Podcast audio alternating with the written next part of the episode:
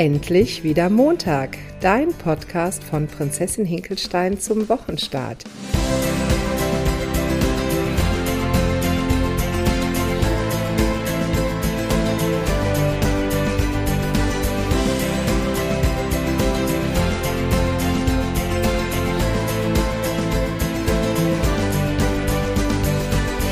Diese Woche auch wieder mit dem Thema 10 Kilo bis zum Sommer und heute auch wieder mit Nathalie und Claudia. Ich bin nämlich aus Kroatien zurück, wieder im kühlen, nassen Deutschland. Es ist ja wirklich sehr, sehr nass und windig und ja, irgendwie nicht so ein wahnsinnig schönes Wetter. Aber in Kroatien war es auch recht kühl. So, durchgerüttelt aus Kroatien also zurück würde ich gerne nochmal anknüpfen an letzte Woche, weil ich gerne auch mit Nathalie ins Gespräch kommen möchte zum Thema Glaubenssätze und wie tief doch die Glaubenssätze in einem sind und dass es sehr schön ist, wenn man sich die vor Augen führt, aber neue Situationen und neue Umstände ganz schön durchrütteln und man dann das, was man sich so wunderbar dann so zurechtgelegt hat als tägliche Routine, nicht unbedingt greift. Mir hat es gezeigt, dass doch ganz viel so tief verborgen liegt, dass ich da sehr achtsam sein darf, weil mich ganz viele Dinge auch wieder so zurückziehen in, in alte Verhaltensmuster. Und ich brauche zum Beispiel, um halt auch gewichtsmäßig mein Essen in gewisser Weise kontrollieren zu können, brauche ich schon eine Routine, die ich einhalte, weil sobald ich nämlich außerhalb der Routine bin, hat mein Ego, mein innerer Schweinehund, mein, wir können es nennen, wie wir wollen, sofort die Überhand und übernimmt das Steuer und zack, ist alles das, was ich mir vorgenommen habe, weg. Ja, das kenne ich auch. Das ist mir auch durchaus vertraut. Das ist vor allen Dingen dann in Situationen, wenn man sich was vorgenommen hat für den Tag und man ist irgendwo an kleiner Stelle gescheitert. Ähm, und dann ist es wie so eine Legitimation. Okay, dann ist der Tag sowieso im Eimer haken wir den ab, morgen geht's wieder neu los. Also das ist mir durchaus vertraut. Da sind wir direkt bei dem Thema 30 Jahre morgen, was ich ja letzte Woche schon angesprochen habe. Ich habe das auch immer sehr erfolgreich auf morgen geschoben mhm. und habe gar nicht gemerkt, dass über das auf morgen verschieben 30 Jahre vorbeigegangen sind. Mhm. Ich habe das erste Mal angefangen, Dinge auf morgen zu verschieben. Da war ich so 17 und schnipp war ich 47 und habe die Sachen immer noch auf morgen verschoben. Es darf jetzt auch mal ein Ende haben. Letzte Woche, da würde ich nämlich gerne noch mal ein bisschen näher drauf eingehen. Da habe ich noch eine sehr nette Rückmeldung bekommen von der Doris. Dass, ah, da habe ich dieses Beispiel gebracht von dem Vater, der immer zu mir gesagt hat, ach, da kommt meine Schwiegertochter. Also jeder, der das letzte Woche gehört hat, es gab eine Situation, oder nee, jeder, der es nicht gehört hat, für den die Erklärung, es gab eine Situation in meiner Kindheit in Kroatien, wo ich zwei Jahre gelebt habe, also ein Ort, der mir sehr, sehr ans Herz gewachsen ist und wo ich sehr intensive Erfahrungen gemacht habe. Und gemerkt habe, wie doch die Erfahrungen aus der Kindheit einen durchaus mit Ende 40 absolut noch begleiten. Und ähm, diese Situation war so, dass es einen Jungen gab, den ich auch sehr nett fand, so mit zehn. Und sein Vater hat immer, wenn er mich gesehen hat, gesagt, ach, da kommt meine Schwiegertochter. Und als ich dann etwas zugenommen habe, hat er zu mir gesagt, ach, wenn du, wenn das mit der Schwiegertochter was werden soll, dann müsste das aber mit dem Gewicht sich auch wieder verändern. So in der Art hat das gesagt. Ich weiß nur, dass es für mich, ein, das hat, oh, es hat sich so eingebrannt in meine Seele, weil das war ganz, ganz furchtbar. Ich habe mich so, so schlecht gefühlt und sofort hat mein innerer, innerer Guide, innerer Kompass, mein Ego hat sich eine Strategie überlegt, wie ich diesen Schmerz nicht mehr spüre. Mhm. Und mein Ego ist jemand, der geht gerne in die Vermeidung. Wir vermeiden einfach eine Situation oder wir brechen Kontakt ab. Ne? Kontaktabbruch, Vermeidung ist irgendwie eine Mega-Strategie mhm. für mein Ego. Und in der Situation hat er das so gemacht, dass er sagt hat, weißt du was, Claudia, das tut einfach nicht mehr weh, wenn du dich dieser Situation einfach nicht mehr aussetzt. Und jetzt müsst ihr euch das vorstellen. In Kroatien, direkt am Meer, gibt es so einen Ort, wie es in den südlichen Ländern viel gibt, wie so ein Platz, wo man sich halt so trifft, wo sich alt und jung und alle treffen.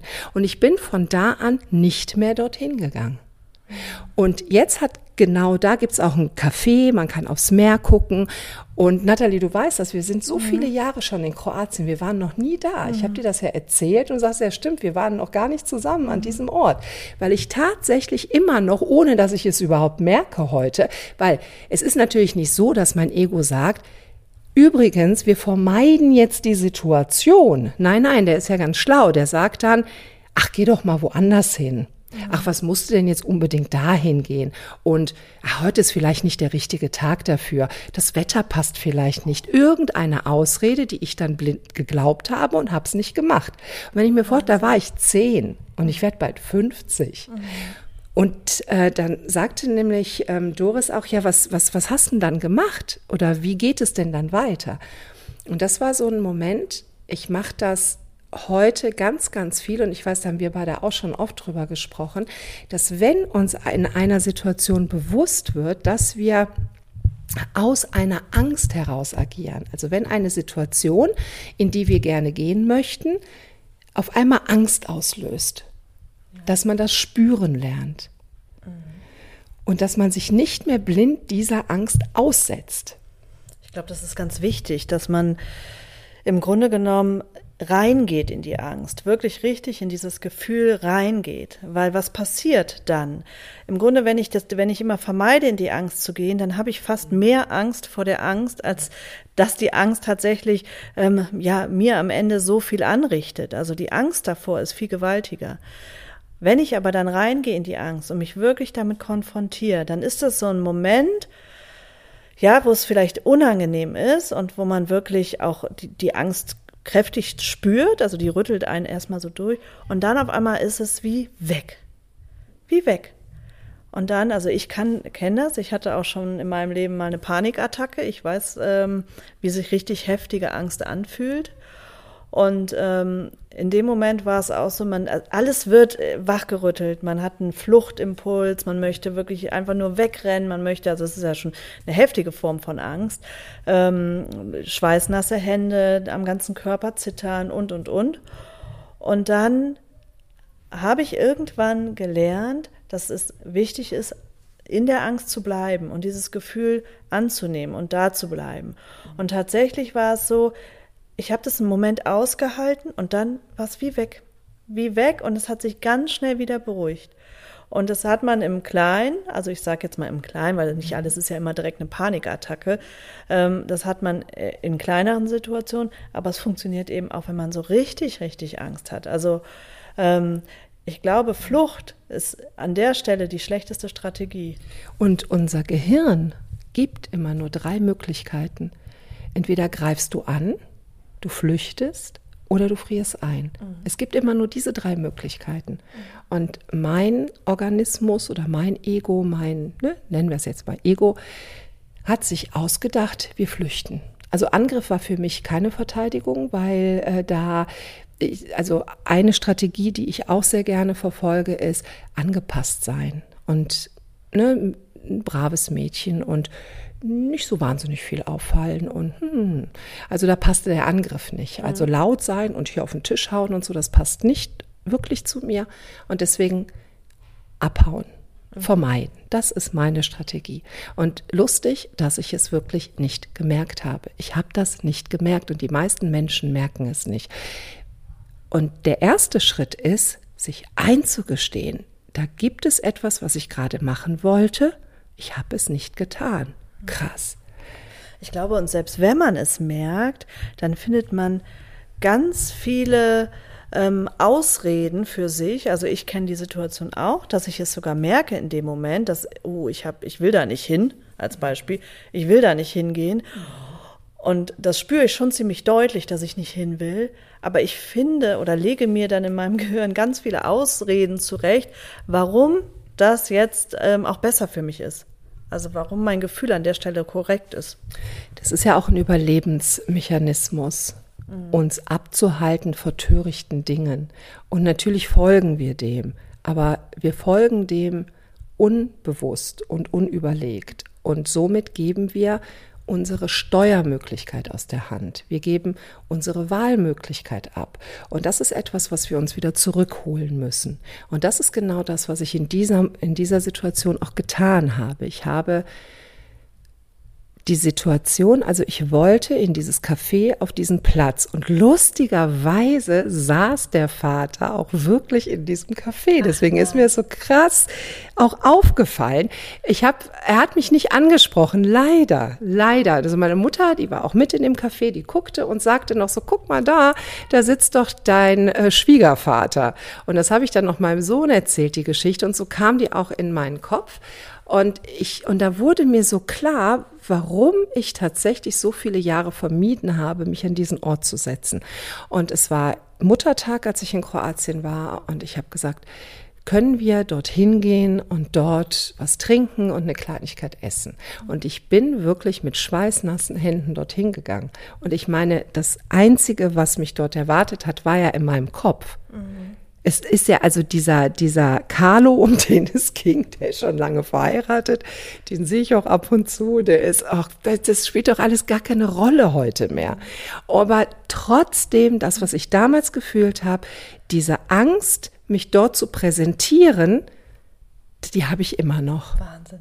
Und ich habe mich da hingesetzt und habe die Angst gespürt und habe sie kommen lassen, weil es steht ja, also ich, ich pfeife ja dann nicht aus den Ohren oder krieg ja kein rotes Schild, so hier, guckt mal alle. Also es merkt ja gar kein anderer außer mir. Mhm. Und es war so schön, als ich dann dieses Lokal nachmittags wieder verlassen habe und gemerkt habe, ich lebe noch. Ich bin jetzt gar nicht gestorben. Aber meinst du, du wärst, jetzt hast du ja sehr abgenommen, meinst du, du wärst mit 35 Kilo mehr trotzdem dahin gegangen? In dem Bewusstsein heute ja. Ich habe ja, da erinnerst du dich ja auch dran, ähm, erstmal tatsächlich die innere Verwandlung begonnen, bevor es ans Außen ging. Mhm. Mit meinem Skifahren mhm. zum Beispiel. Ne? Das war ja auch etwas, was ich immer verdrängt habe und gesagt habe, das mache ich nicht, das verschiebe ich auf morgen und habe dann für die, die es ähm, halt, also die Geschichte nicht kennen, habe dann gesagt, so 125 Kilo, scheißegal, ich stelle mich jetzt auf die Bretter und ich ziehe das durch und äh, habe mich ja je nonstop solchen Situationen ausgesetzt. Da war ja auch der Saunabesuch der erste, ne, wo das Saunatuch nicht passte und ich im Hotel dann suchen musste und die an der Rezeption mir irgendwie einen Liegestuhlüberwurf gegeben hat, weil das das einzige war, was um mich rum passte. Und ich dachte, ich kann nicht in diese Sauna gehen, weil wahrscheinlich, also das geht nicht, das, jeder wird mich auslachen und ich habe dann gesagt, doch, also ich habe ja vorher schon die Arbeit auch mit dem inneren Kind angefangen und habe gesagt, also den Dialog auch mit mir geführt. Also das hilft mir zum Beispiel sehr, sehr gut, wenn ich meine kleine Claudia dann vor mir sehe und sage, weißt du was, Süße, wir machen das jetzt zusammen und ich bin bei dir und es kann dir überhaupt gar nichts passieren. Wenn da irgendjemand lacht, dann werde ich dich so in Schutz nehmen und es kann dir gar nichts passieren, weil ich bin ja bei dir. Und dann sind wir in diese Sauna reingegangen und der erste Schritt in die Sauna und dann so, es passiert ja gar nichts. Okay, dann kann ich mich jetzt hinsetzen. Dann kann ich auch das Saunatuch hinlegen und mich hinsetzen. Und da passierte schon wieder nichts. so.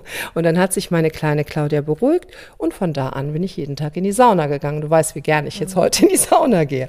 Das ist so schön, weil ich glaube, im Grunde hast du da für dich was ganz Wertvolles erkannt, weil den Zustand, den man eigentlich haben möchte, das, also den Zustand, der in der Zukunft, den man sich erträumt, so möchte, so soll es mir gehen, wenn ich das und das geschafft habe ähm, aus dieser Warte befinden wir uns immer im Morgen eben und ähm, ja, es, wir warten, wir warten und verpassen das Leben. Jetzt hast du den Zustand, so wie du dich fühlen und wie du leben möchtest, im Grunde schon ins Hier und Jetzt verlagert. Und damit hast du ja im Hier und Jetzt das schon gelebt, was du eigentlich erst im Morgen erwartest. Und dann ist, folgt, also sozusagen folgt es morgen, also es, ne, man, man gleicht sich immer mehr einander an. Und das ist halt wunderbar. Das sieht man dann eben auch im Außen. Ja, das ist ja mit allem, was, was irgendwie greifbar ist. Also alles hier, dieser PC oder der Tisch, den wir hier sehen, der Stuhl, das war ja erstmal Gedanke, mhm. bevor es zu, zur Realität werden konnte. Genau, das ist alles Energie. Genau. Und das hat man, also das habe ich in diesen Punkten wirklich total gemerkt.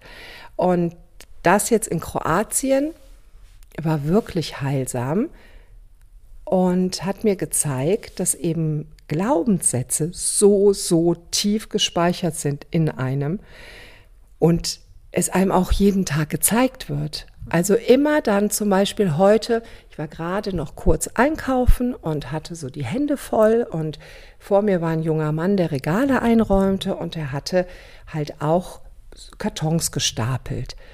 Und ich habe ihn dann gefragt, ich so, könnte ich diesen Karton haben? Brauchen Sie den noch? Und er so, nee, nee, können Sie gerne haben. Und ich weiß ganz genau, dass ich noch vor ein paar Monaten den Gedanken gehabt hätte, oh, das wäre aber gut, so einen Karton zu haben. Aber dann schon der innere Dialog losgehen würde. Ja, du kannst ihn jetzt nicht fragen, wahrscheinlich brauchen die die Kartons und also und ich hätte ihn nicht gefragt.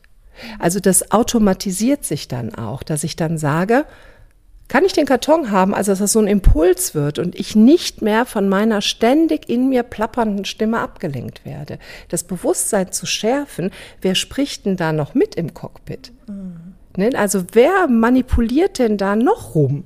Und ich weiß, dass ich das auch in Kroatien vor ein paar Jahren mit ähm, 35 Kilo mehr Körpergewicht und ja ständigem, ich will und ich muss und erst dann und nächstes Jahr und dann habe ich endlich und dann werde ich und bla bla bla. Da bin ich das erste Mal dieser Stimme auf die Schliche gekommen. Mhm. Da bin ich, weiß ich noch, zurück zum Meer, also vom Meer gekommen und da, hat, da habe ich eine Stimme gehört, wo ich sagte, jetzt, jetzt, jetzt werde ich irre. Mhm. Na, und habe dann angefangen, mit dieser Stimme zu reden und das ist täglich Brot. Ja, mit dieser Stimme rede ich nonstop.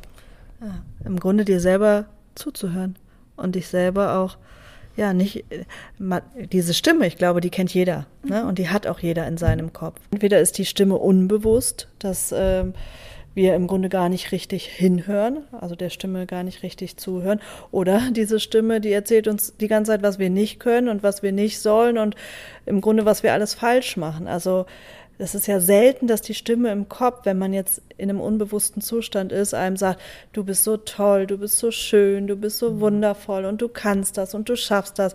Wir sind ja eher unser größter Kritiker, als dass wir ja so wirklich in den liebevollen Dialog mit unserer Stimme gehen. Ich habe früher immer gar nicht wahrgenommen, dass ich nicht die Stimme bin. Also, dass mhm. ich überhaupt eine Wahl habe.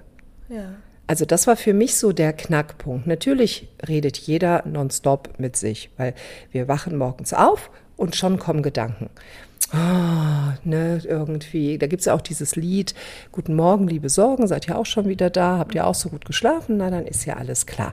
So, es beginnt sofort mit einem Dialog. Oh, jetzt muss ich ja gleich noch, ach, der Blöde von nebenan und ach, hat der das jetzt? Oder der Mann oder die Freundin. Oder warum oder, muss ich überhaupt aufstehen, ne? Anstatt zu denken, wow, ich darf aufstehen, ich kann aufstehen, ich lebe. Also ich feiere den Tag, ich feiere mein Leben.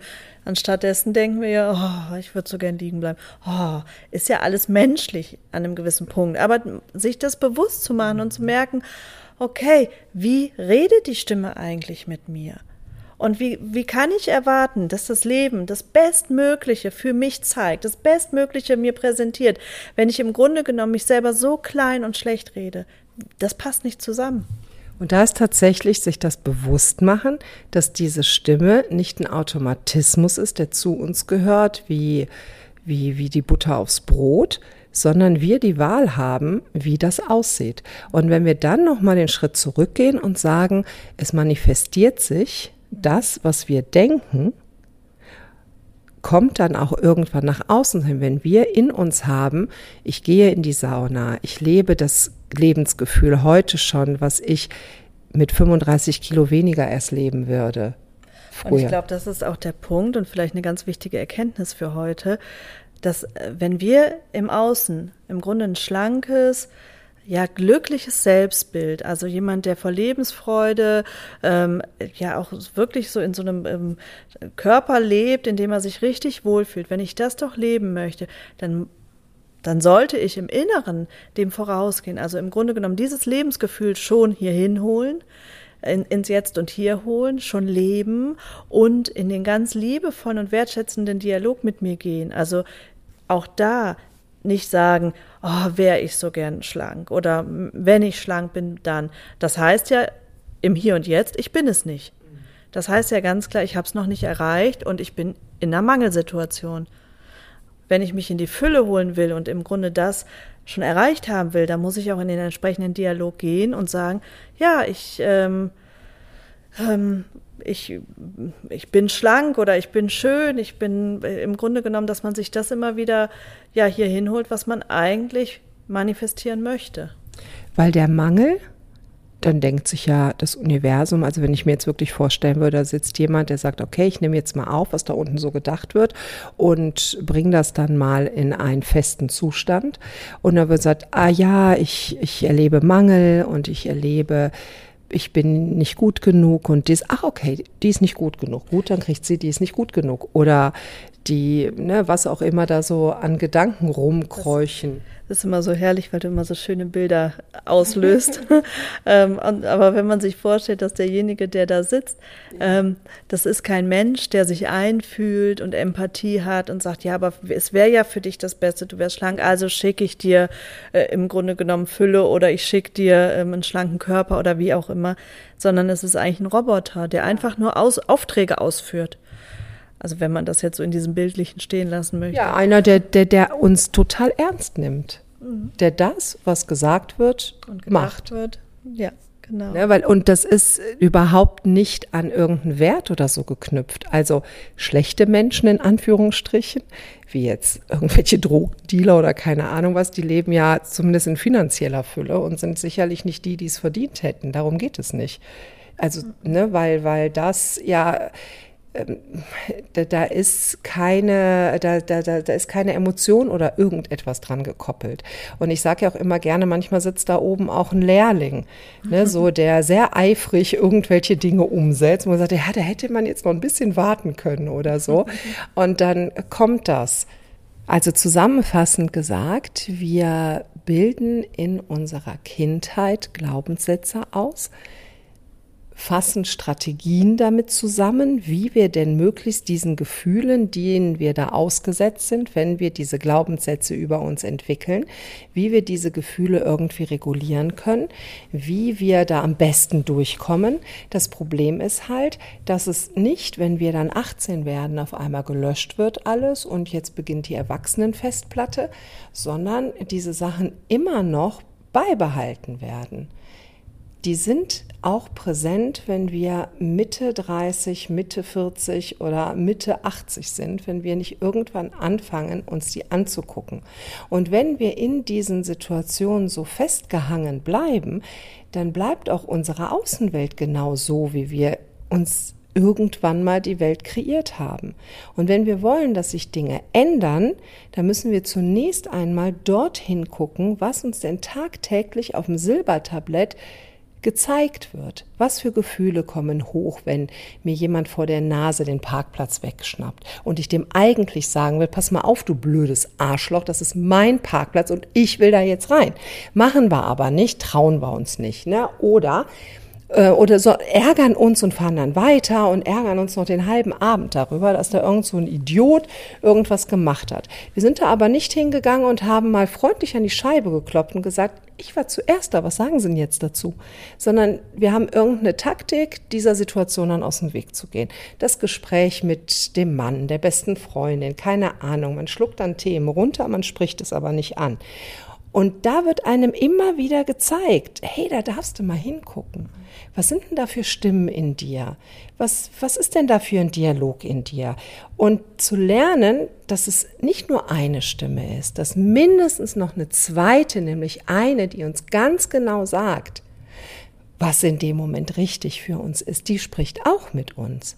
Aber die andere ist so laut geworden, weil unsere Verletzungen irgendwann mal so groß waren, dass wir dieser lauten Stimme vertraut haben und uns immer mehr abgewandt haben von dem, mit dem wir wirklich verbunden sind. Mhm. Und diese laute Stimme, die wurde immer lauter, immer lauter, immer lauter und die andere, die wurde ja nicht unbedingt leiser, aber wir haben sie nicht mehr gehört. Wir haben denn nicht mehr getraut. Mhm. Vielleicht hatten wir Oropax irgendwann in den Ohren, wo wir nur noch diese eine Stimme gehört haben. Aber die andere gibt es auch. Mhm. Das glaube ich auch. Und ich glaube, wenn wir der Stimme wieder mehr lauschen wollen, dann müssen wir anfangen, wieder mehr auf unser Herz zu hören, weil ich glaube, die Stimme kommt aus dem Herzen. Die andere, das ist viel, viel Schutz, viel Mauer, viel mhm. Verstand, ne? aber das ist die Herzensstimme. Und die ist, glaube ich, sanfter und leiser und nicht so aufdringlich und nicht so forsch und nicht so fordernd und nicht so verurteilend. Und die ist, das ist ein Impuls, die kommt so als erstes und dann kommt die Ja, aber drrrt, die ganze andere Stimme und dann hört man die nicht mehr. Wir gucken gerade hier auf unser Programm, das dreht gerade auch völlig ab. Und ja, das lassen wir dann einfach mal so stehen für heute. Vielleicht wäre es noch eine schöne Übung jetzt für die Woche, auch für die Zuhörer, mal der eigenen Stimme zuzuhören und vielleicht auch mal beide Stimmen in sich wahrzunehmen, die Herzensstimme und eben die laute Stimme, dass man mal beiden zuhört und vielleicht mal mit, mit beiden in den Dialog zu gehen. Ja, genau. Vielleicht als Step 1 wirklich die ähm, zu hören. Mhm. Und vielleicht mal aufzuschreiben, was sagt die denn so? Was plappert denn die so den ganzen Tag? Und gibt es da noch eine andere? So, und das ist ein sehr, sehr langer Weg. Das ist nicht von heute auf morgen irgendwie erledigt, aber wir haben ja immer die Wahl. Egal, ob wir uns jetzt auf den Weg machen oder ob wir uns nicht auf den Weg machen. Es kommt ja etwas dabei heraus und da macht es also immer Sinn, sich auf den Weg zu machen. Mhm. Das lassen wir jetzt einfach mal so stehen. Wir wünschen euch eine mega, mega schöne Woche. Und wenn euch der Podcast gefällt, dann lasst uns doch mal einen Like oder ein Feedback oder eine Rückmeldung da. Wir nehmen auch super gerne Anregungen an oder Wünsche, was ihr euch vielleicht ähm, zur Vertiefung wünschen würdet, was ihr euch wünschen könntet, worüber wir noch sprechen sollten, was ihr gerne mal von uns hören wollt oder oder oder. Finden könnt ihr uns über die Seite www.prinzessin-hinkelstein.de oder über Instagram, da könnt ihr einfach dem äh, Link in der Bio folgen oder über Spotify, iTunes und alle möglichen anderen Anbieter, die es sonst noch so gibt. Dann eine wunderschöne Woche wünschen euch Natalie und Claudia bis nächsten Montag, wenn es wieder heißt, endlich wieder Montag.